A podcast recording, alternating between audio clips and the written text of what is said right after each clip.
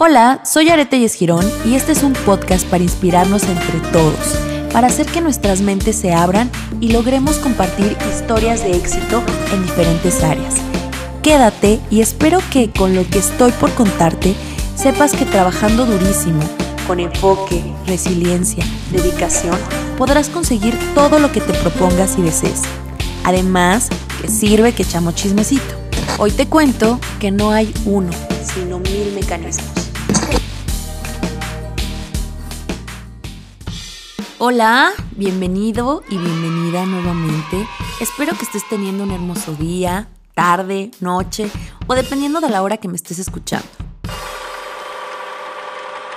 En el podcast de hoy vamos a retomar lo que habíamos pasado en el capítulo anterior, porque la verdad me quedé súper emocionada contándoles cómo era que había construido los inicios de mi carácter y de la fuerza que me hace saber que siempre todo tiene solución y no hay uno, sino mil mecanismos.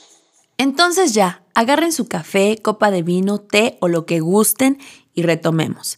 En el capítulo anterior yo les compartí la historia en particular que marcó en mí un completo cambio y evolución en mi manera de pensar ante la vida y los problemas. En lo último del anterior episodio me encontraba recién embargada en casa de mi madre, sin muebles, sin dinero y con un hijo recién nacido entre brazos.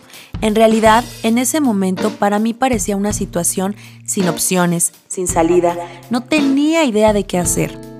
Cómo recuperar todo lo perdido o siquiera cómo iba a mantener a mi hijo. Cómo íbamos a sobrevivir. Estaba literalmente ahogada en lágrimas y lamentos. Pero lo que pasó a continuación terminaría de formar mi carácter para el resto de mi vida. Mi mamá me levantó del piso de un brazo y me subió a la camioneta que habíamos podido ocultar de los embargadores.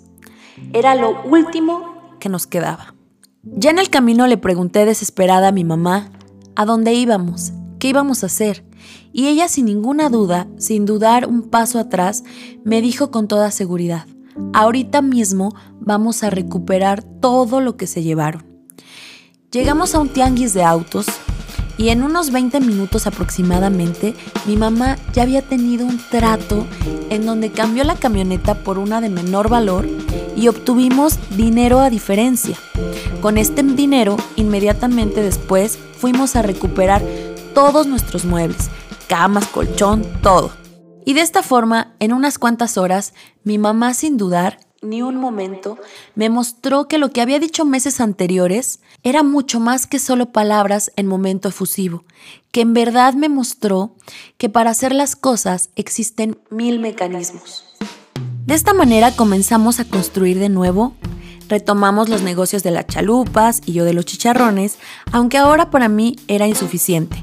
Con lo que había aprendido y visto, ahora sabía que lo que yo quería para mi vida estaba en mis manos y era completamente posible.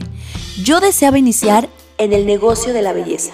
Sin embargo, aún sobre mis deseos debía terminar la universidad, ya sabes, para retomar el apoyo de mi papá, por lo que entré a estudiar la licenciatura en educación, influenciada por el hecho de que gran parte de mi familia paterna son maestros. Y para mí sería una carrera relativamente segura. Con esto, una nueva lección llega a mi vida. Yo pienso que existen personas que son muy buenas sobrellevando y soportando cierto tipo de situaciones, pero no es mi caso. Cada momento que pasé estudiando en esa carrera fue tortuoso. No estaba interesada en ningún tema y sentía estaba perdiendo mi tiempo de manera terrible. Es como si un negocio estuviera esperando por mí y yo no le hiciera caso.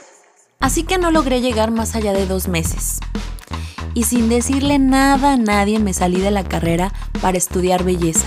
En otra escuela, utilizando la colegiatura que me daba mi papá para pagar la carrera de educación, usaba este dinero para pagar la de belleza y así fue como inicié las clases de estética. Pero bueno, eso es solo el cómo empecé a aprender. Para mi primer y único trabajo fue casi por suerte, fue casi el destino. Yo iba saliendo de la escuela, tomé un taxi para irme a casa como siempre y yo traía cargando todos mis utensilios de estética. Y en el taxi íbamos viajando dos pasajeros.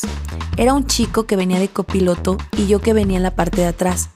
Entonces el copiloto me ve y me pregunta, que a qué me dedico y le conté un poquito que estaba estudiando belleza y de repente me dio su nombre y me dijo que él era estilista.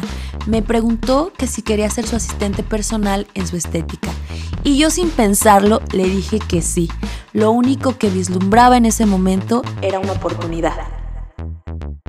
Y así fue como obtuve mi primer empleo, en lo que yo quería dedicarme. Cabe mencionar que ha sido el único con mi primer sueldo de 700 pesos a la semana, con un horario de 9 de la mañana a 8 de la noche, de lunes a sábado, así de grandioso puede ser el enfoque que le damos a nuestro propósito y las ganas. Y la lección más importante de todo esto es, si tienes un sueño, un propósito o algo que quieres lograr, no te abrumes con todo lo que falta para llegar al lugar donde quieres estar. Todo este peso se te vendría encima y aplastaría tus sueños. Lo que debes hacer es enfocarte en pequeñas metas diarias o semanales, metas de corto tiempo que contribuyan a construir poco a poco, paso a paso, este enorme y gran sueño. Es así como se construye y logran las metas grandes con trabajo y enfoque diario. Muchísimas gracias por escucharme en este capítulo. Los dejo con este último pensamiento para que comiencen a plantear sus sueños y nos escuchemos la próxima semana. También te recuerdo que puedes seguirme en mis redes sociales, en Instagram como Yared-Master, Facebook y YouTube como Yared Telles Girón.